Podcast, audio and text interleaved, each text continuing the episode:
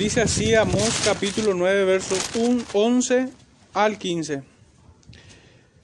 En aquel día yo levantaré el tabernáculo caído de David, y cerraré sus portillos y levantaré sus ruinas, y lo edificaré como en el tiempo pasado, para que aquellos sobre los cuales he invocado mi nombre posean el resto de Edom y a todas las naciones.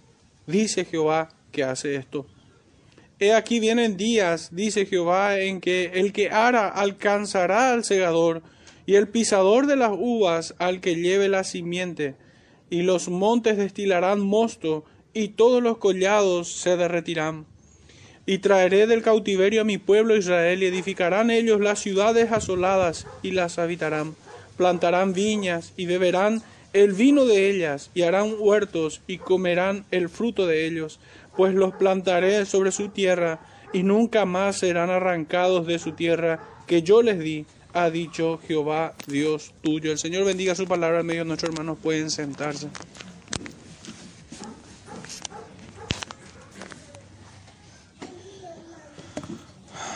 Bueno, en esta mañana estaremos dando el cierre de este importante libro del profeta Amós. Y digo importante, hermanos, no porque exista algún escalafón de cuál de los libros del canon, de los 66 libros, sea uno más importante que otro, no. Sino que es importante para este tiempo. Porque la palabra del Señor llega a sus congregaciones providencialmente.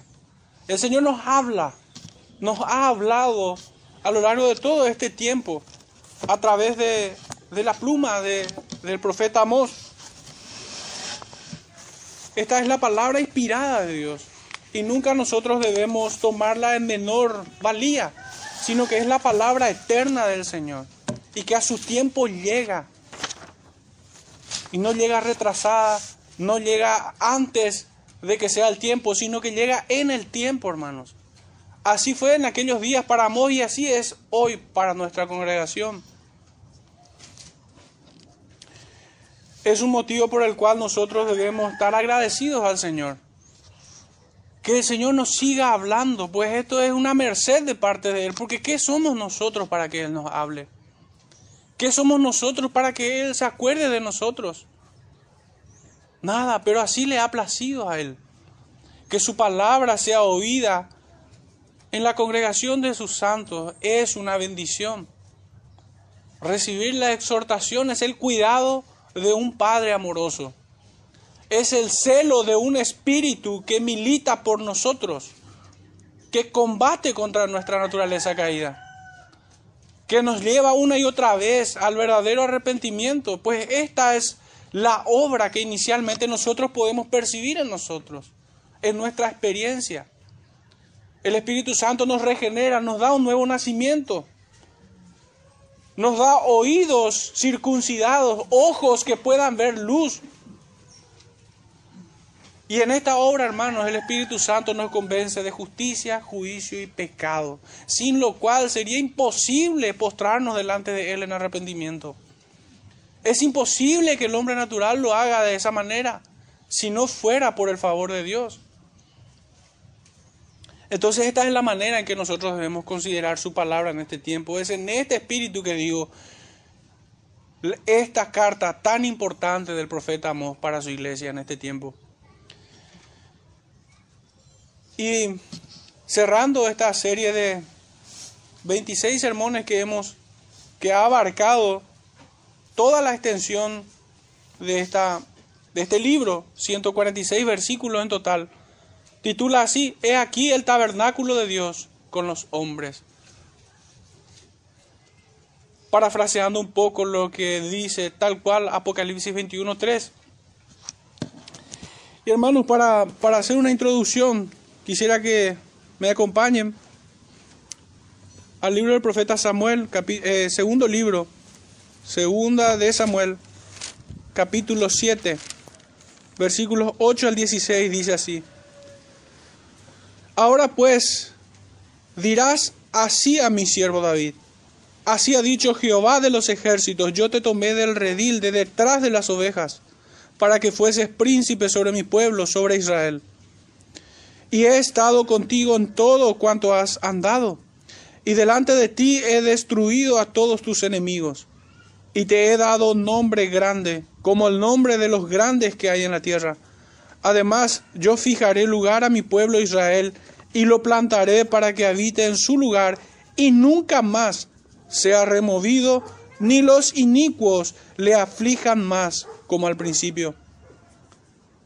Tomemos nota, hermanos, que esta promesa es eterna y su cumplimiento también. Desde el día en que puse jueces sobre mi pueblo Israel, y a ti te daré descanso de todos tus enemigos. Asimismo Jehová te hace saber que Él te hará casa. Y cuando tus días sean cumplidos y duermas con tus padres, yo levantaré después de ti a uno de tu linaje, el cual procederá de tus entrañas y afirmaré su reino.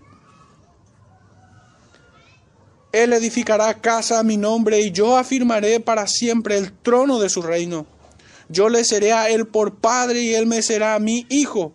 Y si él hiciere mal, yo le castigaré con vara de hombres y con azotes de hijos de hombres. Pero mi misericordia no se apartará de él como lo aparté de Saúl, el cual quité de delante de ti. Y será afirmada tu casa y tu reino para siempre delante de tu rostro. Y tu trono será estable eternamente. Hermanos, vemos aquí esta promesa de que el Señor levantaría a uno de la simiente de David, cuyo reino sería eterno, cuyas promesas serían eternas, o son eternas, mejor dicho. Pudiéramos pensar de manera literal y pensar que se refiere estas palabras a su hijo Salomón.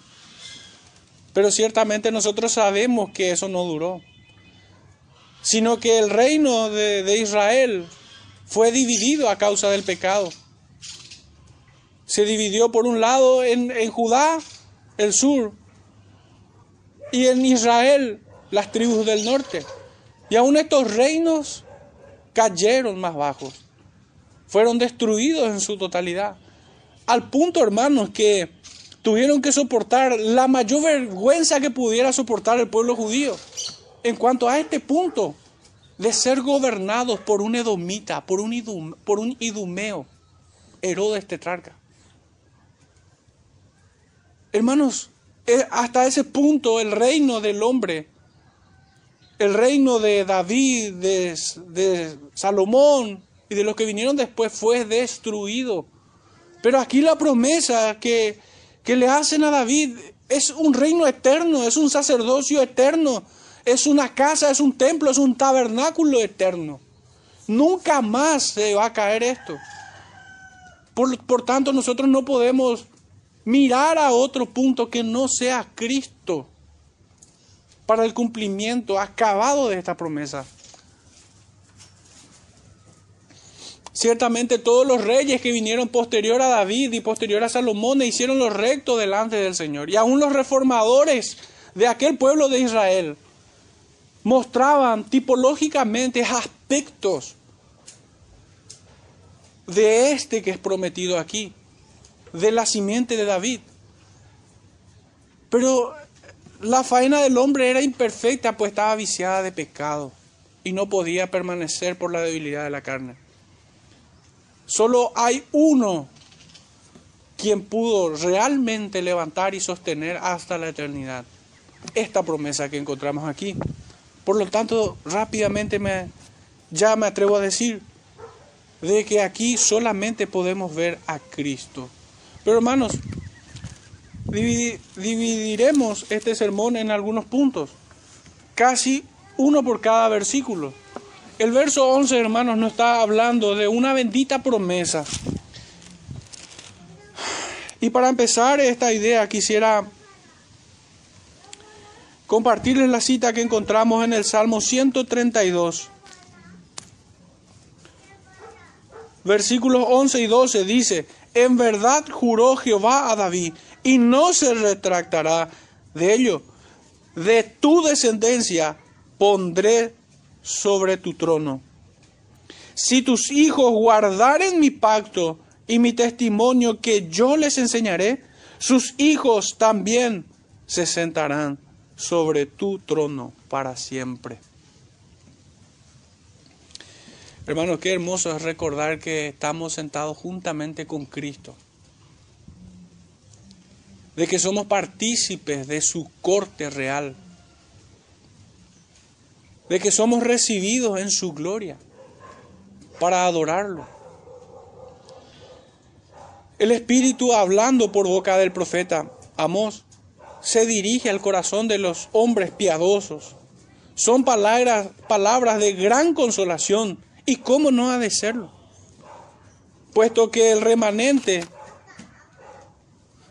se encuentra atravesando, hablando en un punto histórico del profeta Amós, se encuentra atravesando un periodo oscuro sumido en el pecado, en pecados detestables, y aún debiendo soportar por un poco de tiempo los juicios de Dios. Los juicios que caen sobre los hombres, sobre todo el pueblo. Y hermanos, esto no debe de extrañarnos, pues el apóstol Pedro nos confirma esta gran verdad. En primera de Pedro, capítulo 1, versos 5 al 9 nos dice el apóstol, que sois guardados por el poder de Dios mediante la fe para alcanzar la salvación que está preparada para ser manifestada en el tiempo postrero, en lo cual vosotros os alegráis. Y fíjense lo que dice aquí, aunque ahora, por un poco de tiempo, si es necesario, tengáis que ser afligidos en diversas pruebas para que sometida a prueba vuestra fe, mucho más preciosa que el oro, el cual, aunque perecedero se prueba con fuego, sea hallada en alabanza, gloria y honra cuando sea manifestado Jesucristo.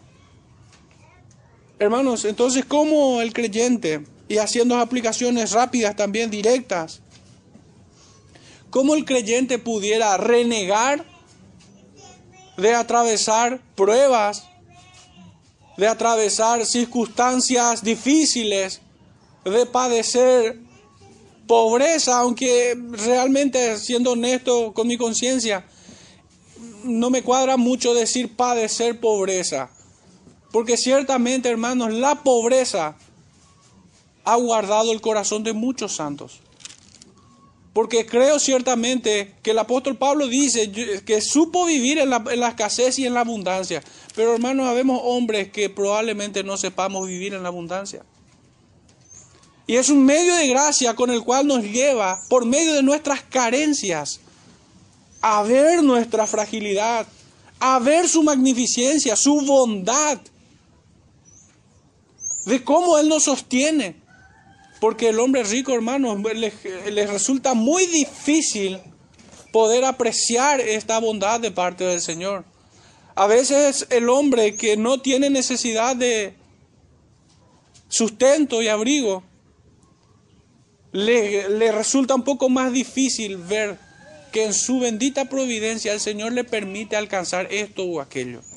Entonces por esto digo que no creo realmente que que debamos decir padecer pobreza o sufrir pobreza. Cuando éste termina siendo la medicina o el tratamiento que requiere nuestro corazón para no extraviarse. Porque las riquezas son peligrosas. Las riquezas, de hecho, es una de las herramientas que Satanás utiliza, aunque no son malas per se. Como he dicho en uno de los sermones, que me tocó predicar acerca de Amós. Esto no, este, este sermón no se alinea, este discurso no se alinea a, una retórica comunista o algo por el estilo. No, nada que ver.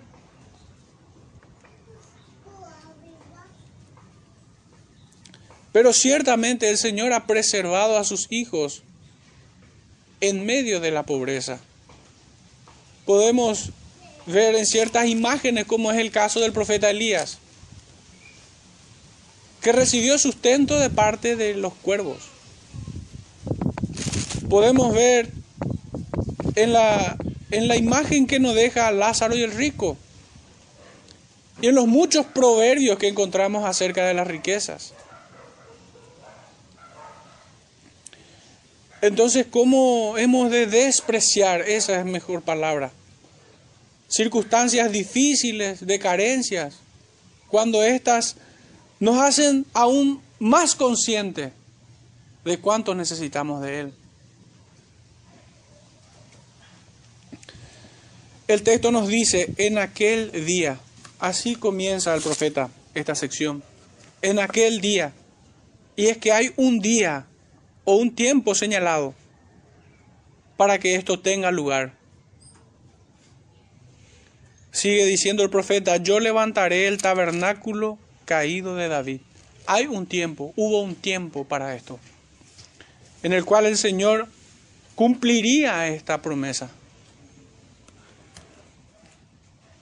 Este reino había caído, es lo primero que debemos notar aquí. Este reino de David había caído y por ello se hace necesario que sea levantado. Se había dividido, como señalamos anteriormente, y de este estado caería aún más. Ambos reinos, o este reino se, se dividiría en dos. Y en su caída, hermanos, encontramos al, profeta Amós señalando el pecado de Judá y de Israel,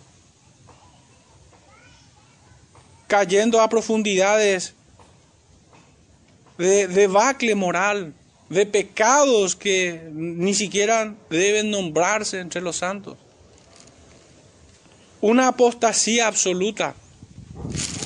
Caerían incluso al punto, como señalamos anteriormente, de que en su vergüenza serían gobernados por un idumeo en tiempos de nuestro Salvador Jesucristo, en tiempos del Verbo encarnado, en tiempos en que el Señor levantó el tabernáculo caído de David.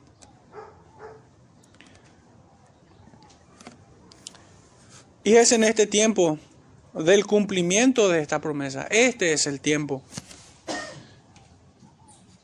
Asunto que es necesario probar, porque no todos ven con claridad esto. Hechos 15, versículos 15 al 18 nos dice la palabra. Y con esto concuerdan las palabras de los profetas como está escrito. Y esta es una referencia directa del profeta Amós. Después de esto, volveré y reedificaré el tabernáculo de David, que está caído y repararé sus ruinas y lo volveré a levantar para que el resto de los hombres busquen al Señor y todos los gentiles sobre los cuales es invocado mi nombre. Dice el Señor que hace conocer todo esto desde tiempos antiguos. Hermanos, entonces esto realmente tuvo su lugar. El profeta nos decía en aquel día, y este día fue conocido, este, este día fue glorioso, en que el verbo encarnado, la simiente de la mujer, vino a este mundo como rey, como profeta y como sacerdote. La cita de Hebreos nos dice en el capítulo 1, verso 8, más del Hijo dice, tu trono, oh Dios, por el siglo del siglo, cetro de equidad es el cetro de tu reino. El Espíritu nos lleva así, como a aquellos en aquel tiempo, a mirar a Cristo y a nadie más. En el mismo libro de Hebreos, capítulo 8, verso 1 al 3 dice, ahora bien, el punto principal de lo que venimos diciendo es que tenemos tal sumo sacerdote, el cual se sentó a la diestra del trono de la majestad en los cielos, ministro del santuario y de aquel verdadero tabernáculo que levantó el Señor y no el hombre. Porque todo sumo sacerdote está constituido para presentar ofrenda y sacrificios, por lo cual es necesario que también este tenga algo que ofrecer versículo 8 dice, porque reprendiéndoles, reprendiéndolos, dice, he aquí vienes días, dice el Señor, en que estableceré con la casa de Israel y la casa de Judá un nuevo pacto. En el capítulo 9, los dos primeros versículos, dice, ahora bien, aún el primer pacto tendría, tenía ordenanzas de culto y un santuario terrenal porque el tabernáculo estaba dispuesto así. En la primera parte llamada lugar santo estaban el candelero, la mesa y los panes de la propiciación. Saltemos los versículos 11 y 12. Dice, pero estando ya presente Cristo, sumo sacerdote de los bienes venideros, por el más amplio y más perfecto tabernáculo, no hecho de manos, es decir, no de esta creación, y no por sangre de machos cabríos ni de becerros, sino por su propia sangre. Entró una vez para siempre en el lugar santísimo, habiendo obtenido eterna redención. Hermanos, hasta aquí es importante un poco hacer al menos una breve definición de qué es el tabernáculo. Y hermanos, para no complicar el asunto, en una sola palabra, tabernáculo es morada. Morada de Dios. La escritura nos dice acerca de Cristo que le fue preparado cuerpo y habitó entre nosotros. Esto nos dice la palabra. Y Apocalipsis, trayéndonos aún mayor claridad a este tema, en el capítulo 21, verso 3, y del cual parafraseé para el título de este sermón, dice así, Apocalipsis 21, 3, y oí una gran voz del cielo que decía, he aquí el tabernáculo de Dios con los hombres. Y Él morará con ellos, y ellos serán su pueblo, y Dios mismo estará con ellos como su Dios. Fíjense, hermanos, el tabernáculo de Dios con los hombres. Y morará, dice. Y morará con ellos. Y les serán pueblo, y Dios mismo estará con ellos. Este es el tabernáculo que el Señor levantó, que fue prometido desde tiempos antiguos, como nos decía Hechos 15. Cristo es el tabernáculo. Allí donde esté Él, allí mora Dios.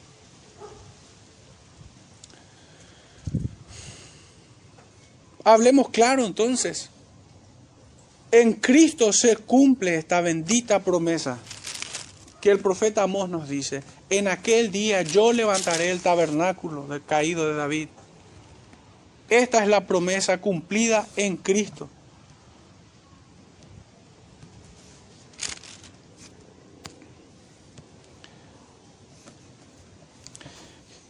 Génesis 49, 10 nos dice, no será quitado el cetro de Judá, ni el legislador de entre sus pies, hasta que venga Silo y a Él se congregarán los pueblos. Qué hermosa promesa. Qué hermoso es ver a Cristo en todas las escrituras. Qué lindo es ver que Dios tiene mucho pueblo desde tiempos de Adán hasta el último escogido de Dios. Y todos ellos y todos los que creemos hoy y los que creerán después haremos morada con Él.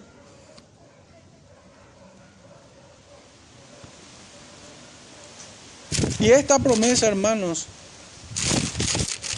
nunca fue, o mejor dicho, yo no encuentro mejor vista para este tabernáculo espiritual que lo que leemos en Mateo capítulo 2.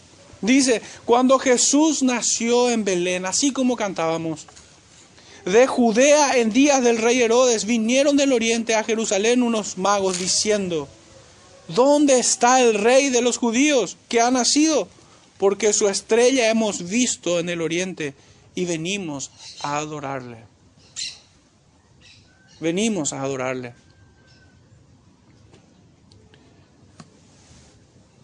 Que nos diga el tabernáculo caído de David. Tiene esta idea, hermanos de que aquel que viene del cielo a la tierra, el verbo encarnado, prometido desde tiempos antiguos, para hacer morada con los hombres, para que nos tome por pueblo y Él nuestro Dios. Es visto aquí y viene como rey. Por esto dice el tabernáculo caído de David. Él es rey de reyes y señor de señores. El logos de Dios. Pasando ya al, al versículo 2, hermanos, tenemos otra idea aquí, otro punto, por así decirlo. ¿Para quién es la promesa? En nuestro primer punto es una bendita promesa, pero en este segundo punto es para quién es, para quién es, o no sé si es correcto decir para quién es, la promesa. Y me parece pertinente la cita del el Evangelio de Juan capítulo 6, verso 37 para presentar esta idea. ¿Para quiénes? Y Juan 6:37 dice, utilizando un poco el título, parafraseando, conectando las ideas, para todo los que el Padre le da a Cristo. El texto nos dice, todo lo que el Padre me da vendrá a mí, y al que a mí viene no le echo fuera. Es para todos aquellos quienes son dados por el Padre al Hijo, y para nadie más. Puede sonar chocante y duro esto, pero el verso 44 no deja margen de dudas a esto. Pues dice, ninguno puede venir a mí si el Padre que me envió no le trajere, y yo le resucitaré en el día postrero. Entonces, ¿para quiénes son estas promesas? Sino para aquellos que fueron dados por el Padre al Hijo y para nadie más. Es para ellos esta promesa, el cumplimiento de esta promesa. El texto de hecho nos dice, para que aquellos sobre los cuales es invocado mi nombre. Esta palabra deja fuera cualquier tipo cualquier tipo, hermanos, de exclusividad o de supremacismo racial o étnico. Es que suena ya chocante tener que lidiar con esta idea, pero ciertamente debemos hacerlo. Es muy revelador que el profeta nos diga, para todo aquel que invoca mi nombre. No dice para una etnia o para un, un pueblo en específico. Ciertamente Dios tiene un pueblo un pueblo espiritual, como nos dice el apóstol Pedro en, primera, en su primera epístola, capítulo 2, verso 9, donde nos llama, donde llama a su pueblo real sacerdocio, nación santa, linaje escogido, para que anunciemos las virtudes de aquel que nos llamó de las tinieblas a su luz. Ahí vemos que Dios tiene un pueblo, un linaje escogido, una nación santa, real sacerdocio, que invocan su nombre para anunciar las virtudes de aquel que nos llamó de las tinieblas a su luz admirable. Hermanos, ¿cómo hemos de saber quién es pueblo y quién es no? Ahí está. ¿Cómo pudiera ser de que Dios tiene un linaje escogido, una nación santa, un real sacerdocio, para anunciar las virtudes de aquel, pero el que dice ser parte de este pueblo ni es santo, ni invoca su nombre, ni mucho menos muestra ser un escogido, sellado por el Espíritu de Dios, este Espíritu que es santo. Hermanos, entonces, esta ciudadanía no está en un pasaporte, está en el corazón, cuyas arras hasta el día de la posesión adquirida es el Espíritu Santo, la prenda celestial en nosotros, que nos sella para Dios. Este es el sello de su pueblo. Sed santos porque yo soy santo. Como el Padre es santo. Esta es la oración de Jesucristo. Santifícalos en tu verdad. Entonces, hermanos, aquí no es imposible, saca, quita fuera toda duda que pudiera haber acerca de un linaje de exclusividad o de supremacismo racial en el que penosamente caen los sionistas, aún en nuestros días, a pesar de que no es difícil de entender, no pocos, sino muchos perseveran en esta obstinación. Los judíos presumieron de este error arrogantemente. Y por increíble que parezca, lo presumieron delante del verdadero Israel. Delante de Cristo. Lo presumieron de esta forma y fueron reprendidos por ello duramente.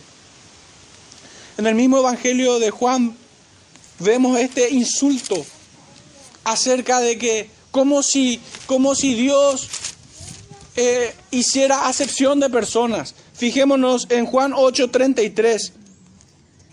Dice, y esta es, una, esta es una reprensión a todo judío sionista.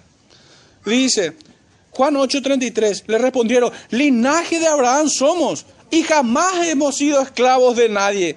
¡Qué mentirosos! ¿De cuántos cautiverios vienen? Y aún en este tiempo estaban siendo reos, esclavos del poder de Roma. Y dice, nunca hemos sido esclavos de nadie. ¿Cómo dices tú seréis libres? Estaban despreciando al Señor. Aunque en su simulación en el verso 31 dice el texto de que estos son los que habían creído en Él, en Cristo. Pero el Señor les reprende duramente, diciéndole en el verso 39, responden primeramente, vuelven a hablar estos judíos sionistas. Respondieron y le dijeron, nuestro padre es Abraham. Jesús le dijo, si fueseis hijos de Abraham, las obras de Abraham haríais. Y en el verso 44 cierra este asunto. Vosotros sois de vuestro padre el diablo y los deseos de vuestro Padre queréis hacer. Hermanos, el Señor les trata de esta manera a aquellos que tienen este espíritu supremacista étnico o racial. ¿Cómo pueden pensar ellos de que la salvación era solo a los judíos? Es también a ellos, sin duda, y eso lo vamos a abordar aquí, en este punto. Pero ¿cómo pudieran pensar que era solo a ellos? Cuando Adán no puede ser llamado ni siquiera hijo de Abraham en ese sentido, según la carne. El mismo Abraham no era israelita en el sentido historicista de la palabra. Sí en el sentido espiritual, era parte del verdadero Israel sin duda alguna. ¿Cómo pueden pensar esto cuando el Señor, para avergonzarlos, y por el puro afecto de su voluntad amó a los de Nínive y los rescató y los hizo pueblo. De hecho, esta es la enseñanza del apóstol Pablo en el Efesios capítulo 2. Antes no eras pueblo, ahora sí. ¿Por medio de quién? ¿Por medio del pasaporte israelí? No. Por medio del Espíritu, por medio de Cristo. Antes estábamos alejados de las promesas, dice. Pero ahora hemos sido acercados por medio de Cristo.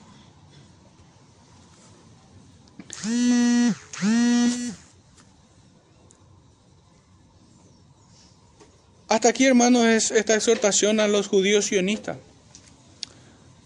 Pero, hermanos, la exhortación debe seguir en este, en este punto, en, sobre este tema.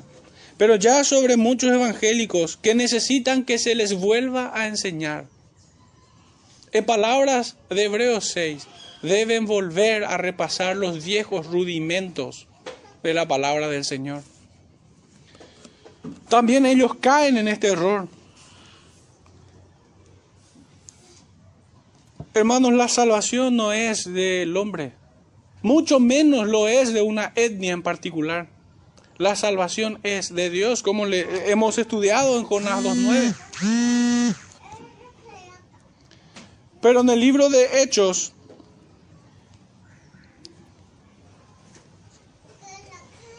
capítulo 10, verso 34, dice nuestro texto, entonces Pedro abriendo la boca dijo, en verdad comprendo, y fíjense, un judío lo dice, en verdad comprendo que Dios no hace acepción de personas. No hace acepción de personas. Y hoy, estúpidamente, y lo digo de esta manera, el pueblo evangélico pareciera ser como que aprecia más la vida de un judío que es asesinado en Medio Oriente que 10.000 niños árabes. Esto me parece una vergüenza. Esto me parece un absurdo, un despropósito. Es obsceno pensar tal siquiera en tal cosa. Dentro del sucionismo muchos toman como si fuera algo valioso ir a zambullir en las aguas del Jordán. O al modo que pare de sufrir ofrece sus reliquias de la astilla de la cruz de Cristo, la arena del Sahara y cosas semejantes. La capucha del apóstol Pablo. De esa manera buscan prendas terrenales yendo a esos lugares.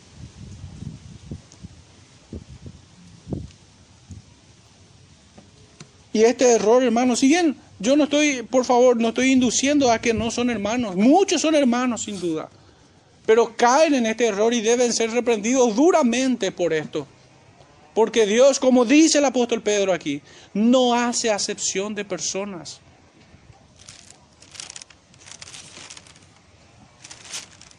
El apóstol Pablo también se pronuncia en el capítulo 2 de, de Romanos versículo 11 dice, porque no hay acepción de persona.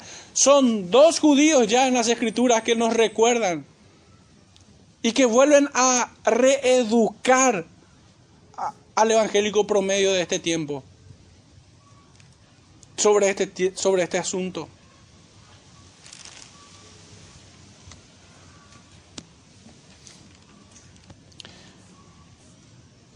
Y como el error era obstinado, hermano, el apóstol Pablo, de hecho que en muchas de sus epístolas, y podemos incluso decir que es una huella literaria en él, que él ataca a través de todas sus epístolas a los judaizantes.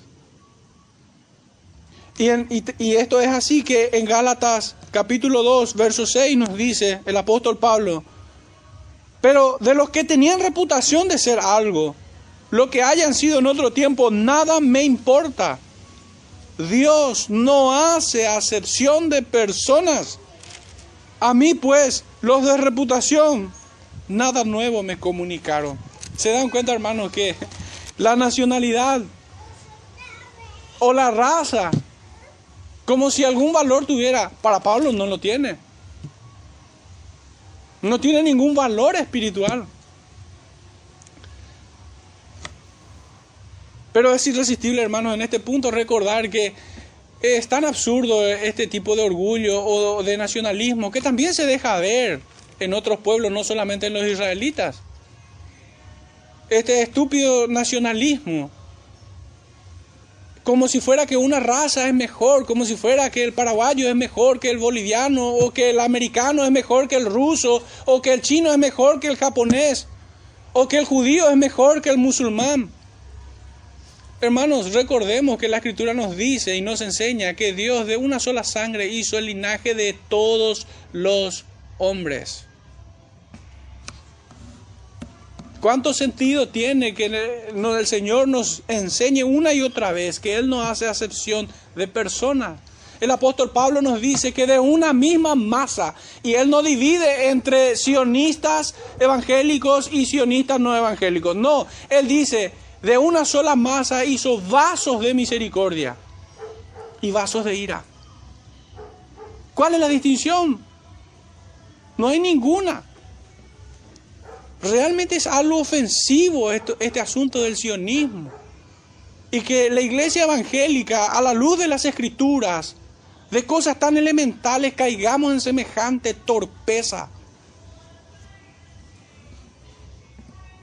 No es algo difícil de entender, no es, no, ni siquiera están bajo el paraguas de esas palabras del apóstol Pedro cuando dice que Pablo escribe cosas difíciles, aún difíciles, eh, doctrinas difíciles de entender.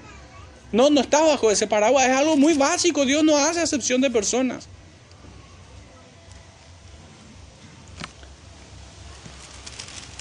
Efesios capítulo 2, porque el error es obstinado. El apóstol Pablo vuelve a desarrollar este tema. Efesios 2, versos 12 al 14. Si bien todo el capítulo es tocante a este asunto, vamos a tocar un punto neurálgico nada más de su mensaje. En aquel tiempo estabais sin Cristo, alejados de la ciudadanía de Israel. Y fíjense, fíjense, y ajenos a los pactos de las promesas, sin esperanza y sin Dios en el mundo. ¿Cómo es esto de que estabais sin Cristo, alejados de la ciudadanía de Israel? ¿Puede acaso discutirse más este tema? No se puede discutir más el asunto. La verdadera ciudadanía del verdadero Israel de Dios es Cristo. Es en Cristo. Y no porque hayamos nacido cerca del Tigris o del Éufrates o cerca de, no sé, del Medio Oriente. Esta ciudadanía no tiene un punto geográfico en la tierra, sino en el corazón de sus escogidos. Pero ahora en Cristo Jesús, dice el verso 13, vosotros que en otros tiempos estabais lejos, habéis sido hechos cercanos por la sangre de Cristo. Por esto, hermanos, es que realmente no, no concedo aquello de que Abraham es el padre de los judíos étnicos, si bien según la carne lo son.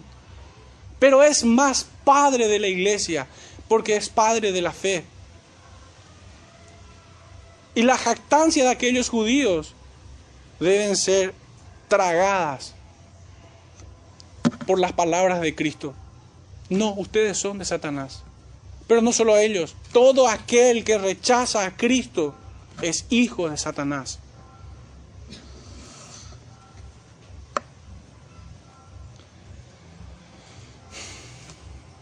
Capítulo 6, verso 9 dice Efesios. Y vosotros,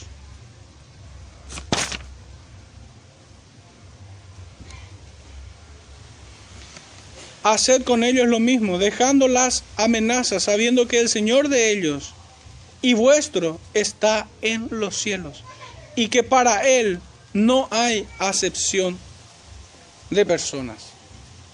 Una y otra vez este tema. Para todo aquel que invoque su nombre es la enseñanza del profeta Amós. Romanos capítulo 10,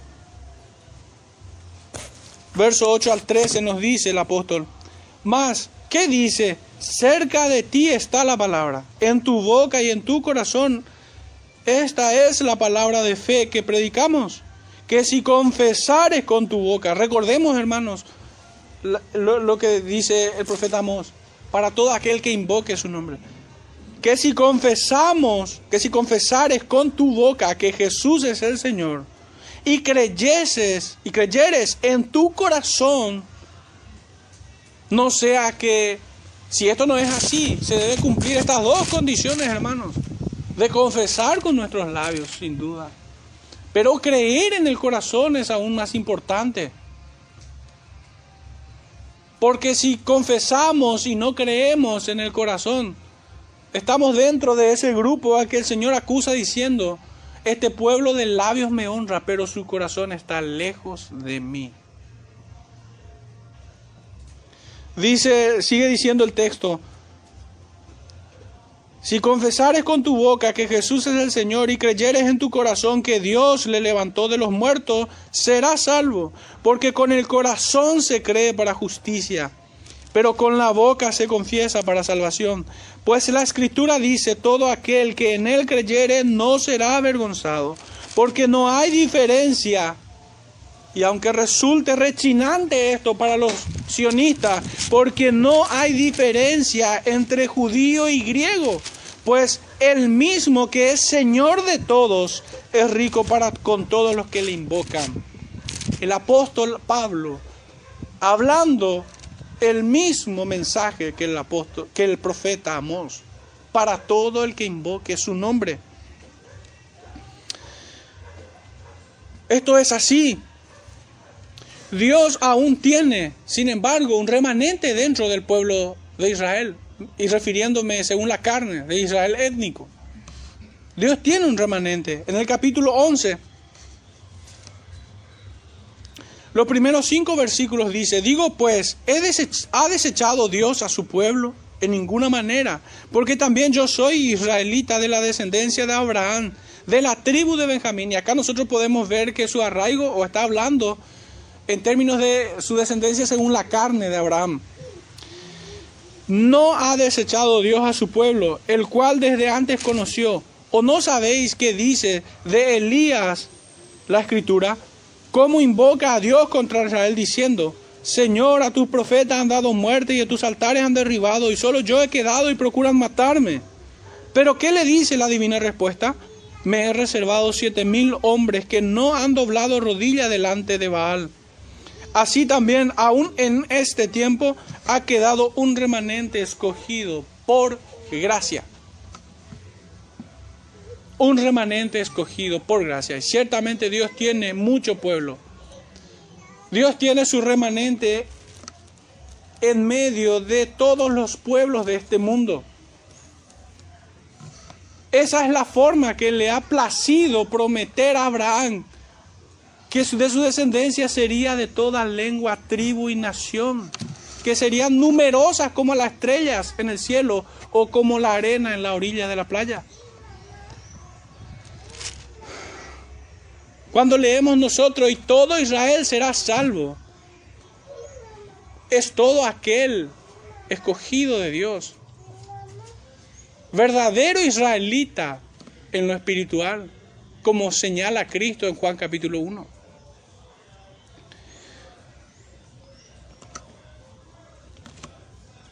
De hecho que esta, esto tampoco puede, puede admitir tanta discusión porque en Romanos 9, versos 6 al 8 dice, no que la palabra de Dios haya fallado, porque no todos los que descienden de Israel son israelitas, ni por ser descendientes de Abraham son todos hijos, sino en Isaac te será llamada descendencia. Esto es, no lo que son hijos según la carne son los hijos de Dios. Verdaderos israelitas significa esto sino que los que son hijos según la promesa son contados como descendientes.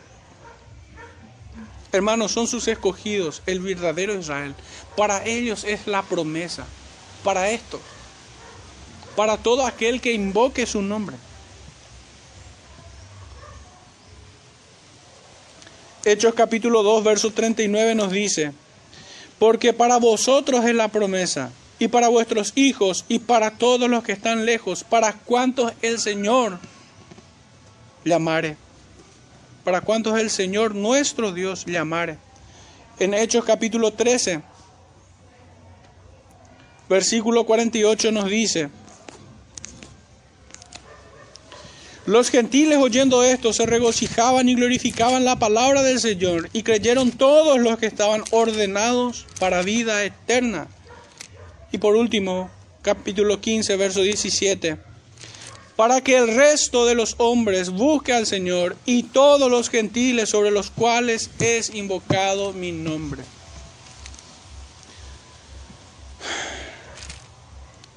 Si me permiten licencia poética, hermanos, las fronteras de la salvación llegan a los confines de la tierra. Nunca fue delimitado por el reino del norte o el reino del sur. El profeta nos dice esta palabra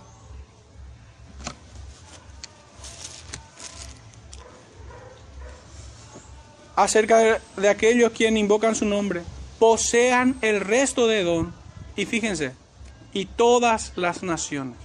¿Qué significa esto? Y ciertamente hay un tanto de dificultad aquí porque pudiéramos pensar que, que se refiere a un espacio físico o que o pudiéramos pensar que se trata de que aquel Israel que invoca el nombre de Dios tendría esclavos de Edom y de todas las naciones. No, no es ese el mensaje, sería realmente algo muy chocante que nosotros hoy tuviésemos esclavos o algo parecido. Pero sin embargo se pudiera prestar a ese error. Y me obligó a ir un poco al original griego y enfocarme un poco en una palabra que, está aquí en el verso 12.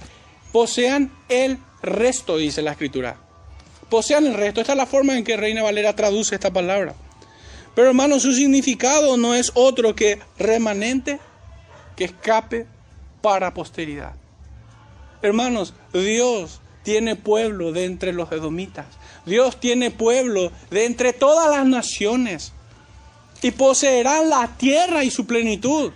Esta es la bendita promesa. Esta es la promesa. No es para los israelitas como muchos piensan. Que habrá un tiempo en el que eh, el mundo será gobernado, juzgado, o juzgado solamente por israelitas étnicos. Es un absurdo esto. No es así. Y estoy hablando, metiéndome un poco, metiendo ya mis narices en escatología. Pero no. Debiéramos de preguntar, ¿cómo lees el texto? Aquellos que tienen esa interpretación aún de entre sus pares enemigos, sus más acérrimos enemigos, que de hecho leemos en los primeros versículos de este libro, que fueron crueles con los judíos, pero aún de entre ellos Dios tiene pueblo. Aún de entre ellos. Al Señor le ha placido escoger a hombres viles como nosotros. De hecho que si el creyente quisiera buscar o descifrar alguna razón o causa intrínseca en sí mismo de por qué Dios te escogió. Y la escritura respondería a tal pregunta diciendo, lo vil y menospreciado. Eso escogió Dios. Eso escoge. Dios escogió lo necio para humillar al sabio. Dios escogió lo débil para humillar al fuerte, hermanos. Dios escogió lo que no tiene valor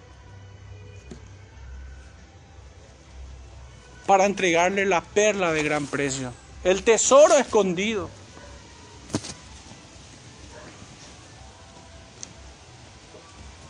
Pasando ya al versículo 13 y nuestro tercer punto aquí. La mies es mucha. El texto nos dice, aquí vienen días, dice Jehová, en que el que ara alcanzará al segador y el pisador de las uvas al que lleva la simiente. Y esta es una hermosa poesía, ciertamente, una hermosa ilustración. Pero como cada punto me gustaría empezar con un versículos. Un versículo. Y está en el Salmo, capítulo 2, versos 6 al 8. Dice, pero yo he puesto mi rey sobre Sión, mi santo monte. Yo publicaré el decreto. Jehová me ha dicho, mi hijo eres tú, yo te engendré hoy. Y el verso 8 dice, tocante a este punto de Amos 13, 9, 13. Pídeme y te daré por herencia las naciones y como posesión tuya los confines de la tierra. Dios se ha apartado ciertamente un pueblo numeroso, como habíamos dicho, como las estrellas en el cielo, como la arena en las orillas del mar. Esta es la promesa, hermanos, ilustrada en Génesis 22, 17. He aquí vienen días, dice el profeta Amós, y es que hubo un tiempo para su cumplimiento y aún se sigue cumpliendo esta promesa. Luego sigue diciendo el profeta, el que ara alcanzará al segador. Y esta es la ilustración tan bella. Porque es una hermosa analogía que describe cómo es, cómo fue, cómo será hasta el último escogido de Dios. Cuando el buen pastor llame a todas, sus, a todas las ovejas de su prado. El profeta Jeremías nos habla en este espíritu diciéndonos en el capítulo 23, versículos 3 al 8, y yo mismo recogeré el remanente de mis ovejas de todas las tierras a donde las eché, y las haré volver a sus moradas, y crecerán y se multiplicarán, y pondré sobre ellas pastores que las apacienten, y no temerán más, ni se amedrentarán, ni serán menoscabadas, dice Jehová. He aquí, que vienen días, dice Jehová, en que levantaré a David renuevo justo y reinará como rey, el cual será dichoso y hará juicio y justicia en la tierra. En sus días será salvo Judá e Israel. Habitará confiado y este será su nombre con el cual le llamarán Jehová justicia nuestra. Por tanto, he aquí vienen días, dice Jehová, en que no dirán más, vive Jehová que hizo subir a los hijos de Israel de la tierra de Egipto, sino vive Jehová que hizo subir y trajo la descendencia de la casa de Israel, de tierra del norte y de todas las tierras a donde yo las había echado y habitarán en su tierra. Qué hermosa promesa. El Señor reúne a su, a su pueblo, a todas sus ovejas. Las ovejas oyen su voz y le siguen. Esta es la marca inequívoca de, de uno que es nacido de nuevo, de uno que es admitido en la corte celestial, de uno que se sentará con Cristo, que hará morada con Él. Esta es una promesa poéticamente ilustrada. Fíjense, dice, el que hará alcanzará al segador. Es que habrá tanto, hermanos. Y la ilustración nos, nos propone de que aquel que está, que, que está sembrando es alcanzado por el que cosecha. Es tan abundante la cosecha del Señor. La mies es mucha, ciertamente. Muchos son los escogidos del Señor. Por esto el apóstol nos dice, ¿y cómo creerán si no hay quien les predique? Hermanos, esta es la tarea. En conocimiento de esto, nosotros debemos responder a esta faena. Debemos salir a buscar las gavillas del Señor, las ovejas de su prado.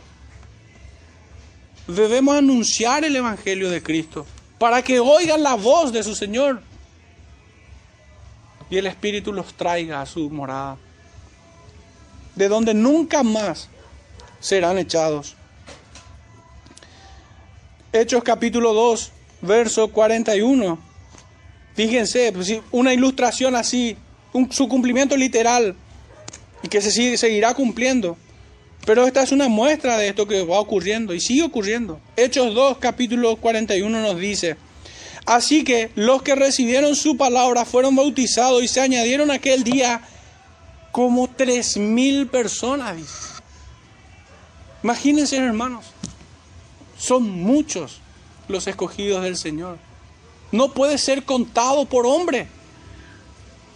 Solamente Dios conoce el número de sus escogidos.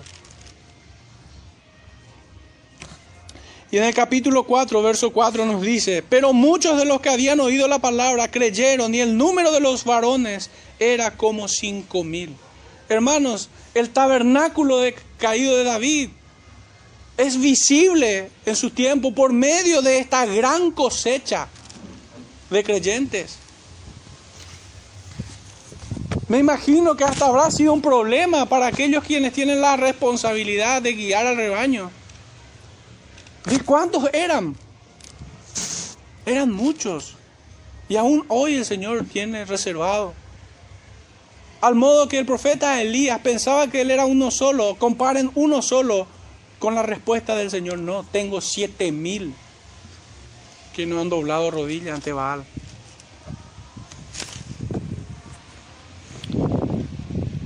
De Jerusalén al mundo entero y hasta el último escogido de Dios sea salvo por medio de la fe en nuestro Señor Jesucristo. Hasta ese día se cumplirá esta promesa de que el que hará, si me equivoco,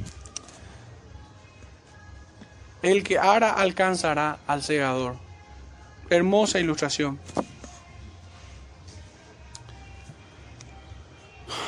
Por tanto, hermanos, debemos alentarnos con estas palabras. De que, de que hoy podemos, de que tenemos libertad para entrar al lugar santísimo por la sangre de Jesucristo, por el camino nuevo y vivo que Él nos abrió a través del velo, esto es de su carne. Y teniendo un gran sacerdote sobre la casa de Dios, acerquémonos con corazón sincero en plena certidumbre de fe y purificados los corazones de mala conciencia y lavados los cuerpos con agua pura. Mantengámonos firmes sin fluctuar la profesión de nuestra esperanza, porque fiel es el que prometió.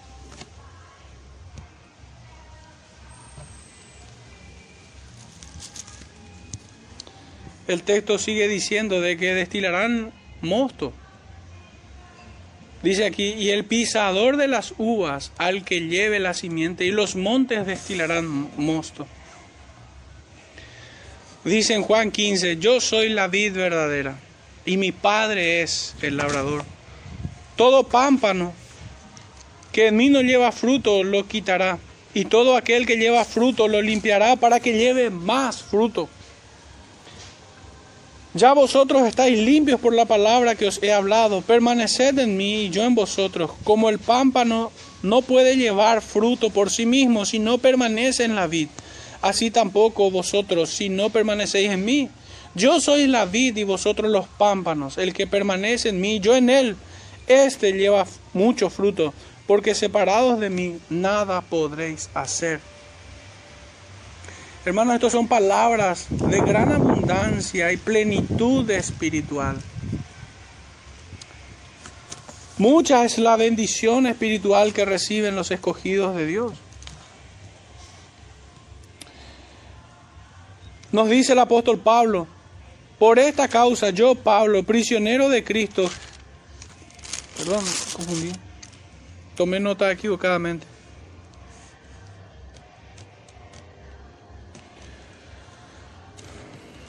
Para los que son de Cristo, estos son saciados con el verdadero pan del cielo.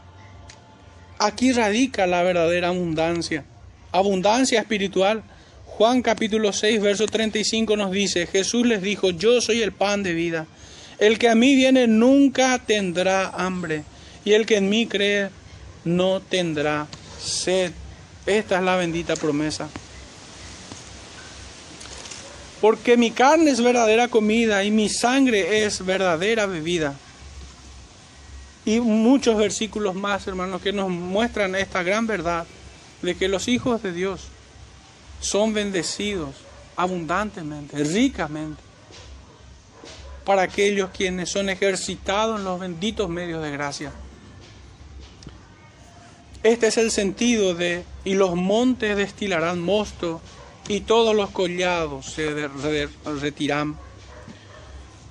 Pasando a nuestro siguiente versículo, 14, nuestro cuarto punto aquí.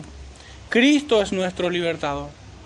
Recordando, hermanos, aquí tenemos en el punto 1 una bendita promesa. En el segundo punto hemos visto para quiénes son estas promesas. ¿Para quién es esta promesa? En el tercer punto hemos visto que es, es para muchos, la mía es mucha. Y aquí, hermanos, vemos que Cristo es nuestro libertador, Él es nuestro redentor, Él es nuestra bendición. Y el libro de los Salmos, capítulo 22, en el versículo 19 leemos así, mas tú Jehová, no te alejes, fortaleza mía, apresúrate a socorrerme. Con esta confianza, hermanos, debemos nosotros exclamar, Él es nuestro libertador. Por ello, en Lucas 4 leemos, verso 18, El Espíritu del Señor está sobre mí, por cuanto me ha ungido para dar buenas nuevas a los pobres, me ha enviado a sanar a los quebrantados de corazón, a pregonar libertad a los cautivos. Fíjense en esto. Estas son las palabras del profeta y traeré del cautiverio a mi pueblo Israel y edificarán ellos las ciudades asoladas y las habitarán. Plantarán viñas y beberán el vino de ellas y harán huertos y comerán el fruto de ellos. Es Cristo nuestro libertador, dulces palabras de redención que una vez más nos lleva a poner la mirada en el único y verdadero, en Cristo Jesús, Señor nuestro.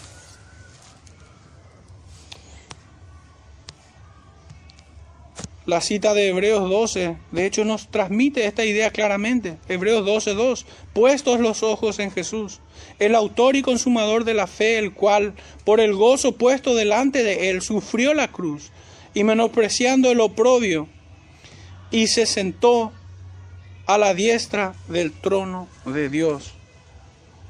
Con palabras de Job, yo sé que mi redentor vive. Esta es la confianza de que Él es nuestro libertador. Él nos habla de, del que cree en mí, aunque esté muerto, vivirá. De que ciertamente vamos a resucitar. Y el fundamento de nuestra fe en esto es que Él resucitó primero.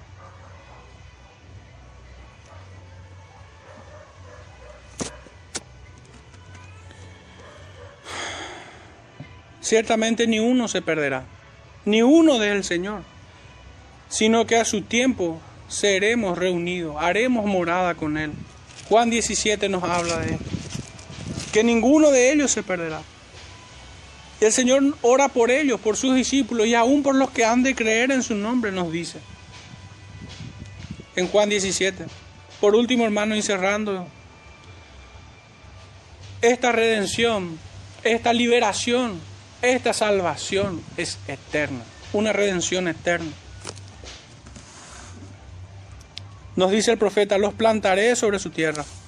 Y acá hay dos citas al que se hace referencia también en el libro del profeta Zacarías, primeramente en el capítulo 9, versículos 9 y 10, leemos así, Alégrate mucho, hija de Sion, da voces de júbilo, hija de Jerusalén, he aquí tu rey vendrá a ti, justo y salvador, humilde y cabalgando sobre un asno, sobre un pollino, hijo de asna y de Efraín destruiré los carros y los caballos de Jerusalén, y los arcos de guerra serán quebrados, y hablará paz a las naciones, y su señorío será de mar a mar, y desde el río hasta los fines de la tierra. Y en el capítulo 14, versículos 9 al 11 nos dice el profeta nuevamente, y Jehová será rey sobre toda la tierra. En aquel día Jehová será uno, y uno su nombre Toda la tierra se volverá como llanura desde Geba, hasta Rimón, al sur de Jerusalén, y ésta será enaltecida y habitada en su lugar desde la puerta de Benjamín hasta el lugar de la puerta primera, hasta la puerta del ángulo y desde la torre de Hananel hasta los lagares del rey. Y morarán en ella y no habrá nunca más maldición sino que Jerusalén será habitada confiadamente. Hermanos, este cumplimiento tendrá lugar en el segundo advenimiento de nuestro Cristo, en la segunda venida de Cristo. Recién allí habitaremos la Jerusalén celestial confiadamente y nunca más habrá maldición. Aunque muchos hoy la procuran, pero en la Jerusalén terrenal. Sin embargo, este cumplimiento es en Cristo. Deuteronomio capítulo 30. También nos dice, desde verso 3 al 5, entonces Jehová hará volver a tus cautivos y tendrá misericordia de ti y volverá a recogerte de entre todos los pueblos donde te hubiera esparcido Jehová tu Dios. Aun cuando tus desterrados estuvieran en las partes más lejanas que hay debajo del cielo. De allí te recogerá Jehová tu Dios, y de allá te tomará. Y te hará volver Jehová tu Dios a la tierra que heredaron tus padres, y será tuya, y te hará bien, y te multiplicará más que a tus padres. Y cerrando este punto, hermanos, Apocalipsis 21.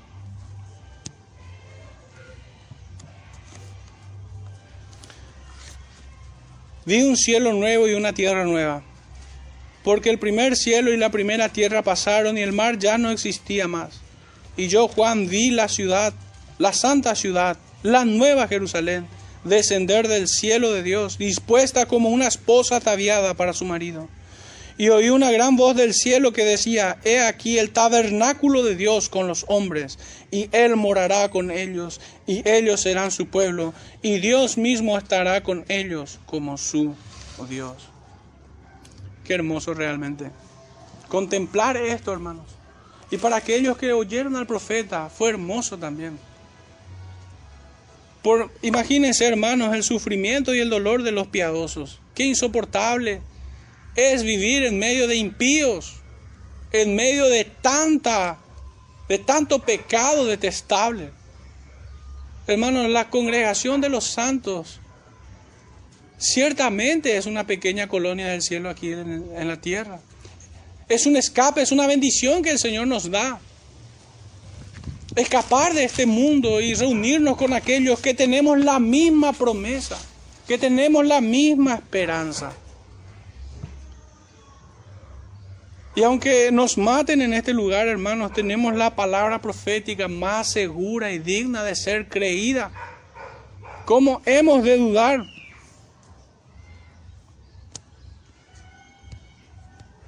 No podemos dudar. ¿Qué pues diremos a esto? Si Dios es por nosotros, ¿quién contra nosotros? El que no escatimonia a su propio Hijo, sino que lo entregó por todos nosotros, ¿cómo no nos dará también con Él todas las cosas? ¿Quién acusará a los escogidos de Dios? Dios es el que justifica. ¿Quién es el que condenará? Cristo es el que murió, más aún el que también resucitó, el que además está a la diestra de Dios, el que también intercede por nosotros. ¿Quién nos separará del amor de Cristo? Tribulación, angustia, persecución, hambre, desnudez, peligro o espada.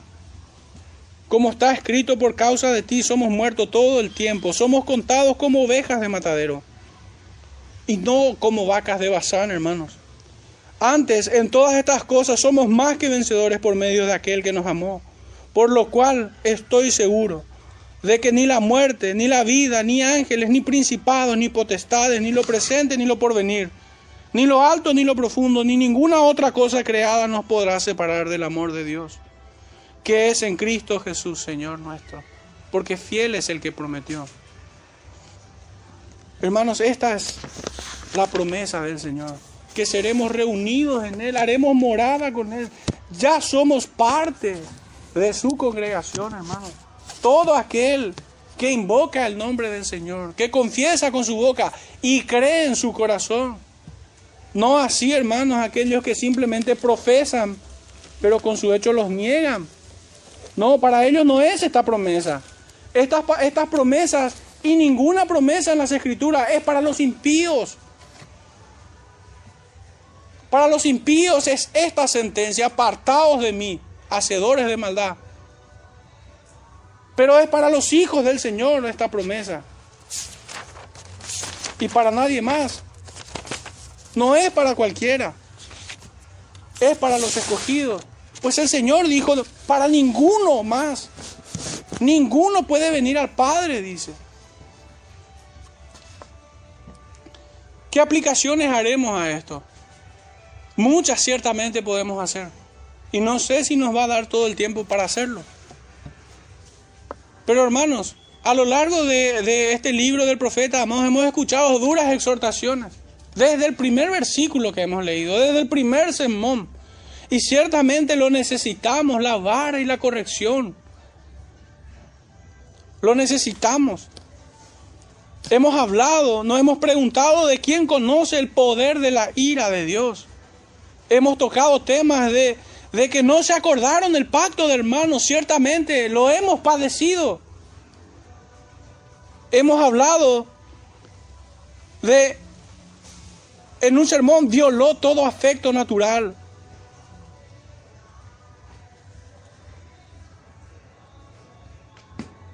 Hemos hablado acerca de que no existe mayor peligro que jugar a la iglesia y sentirse seguro hemos estudiado acerca de que el sacrificio de los impíos abominación a Jehová. Ayes para los hipócritas por su falsa seguridad de salvación. Pero también el profeta nos ha llamado a buscar a Jehová o moriremos. El, el, profeta también nos ha llamado a buscar lo bueno y no lo malo para que viváis. Le hemos rogado al Señor que nos libre del pecado de Israel. Y a estos males, hermanos, hemos notado en palabras del profeta. Y en su mismo espíritu hemos dicho, desalquilen a sus profetas halagueños y despidan a sus aduladores. El juicio de Dios contra Israel es una advertencia a la iglesia de hoy. Hermanos, todo esto que hemos que les he compartido de vuelta son títulos de los sermones del profeta Amos, que hemos compartido a lo largo de 26 entregas. El anterior a este, consecuencias de no oír su palabra y andar en oposición con Dios. Sin embargo, en este último sermón del profeta Amós, he aquí el tabernáculo de Dios con los hombres. Dios está contigo. Dios está con los piadosos. Para ellos es esta promesa, para ustedes, para todo aquel que invoca su nombre con limpia conciencia. Estas son palabras de consolación. Podemos perder todo, hermanos. Podemos perder padres. Podemos perder hijos, pero nunca a Cristo. Nuestros nombres están esculpidas en sus manos. Y creo que hasta me he referido mal, me he expresado mal. No es que nosotros no vamos a perder a Cristo, nosotros no nos perderemos de Él, porque ciertamente Él nos guarda.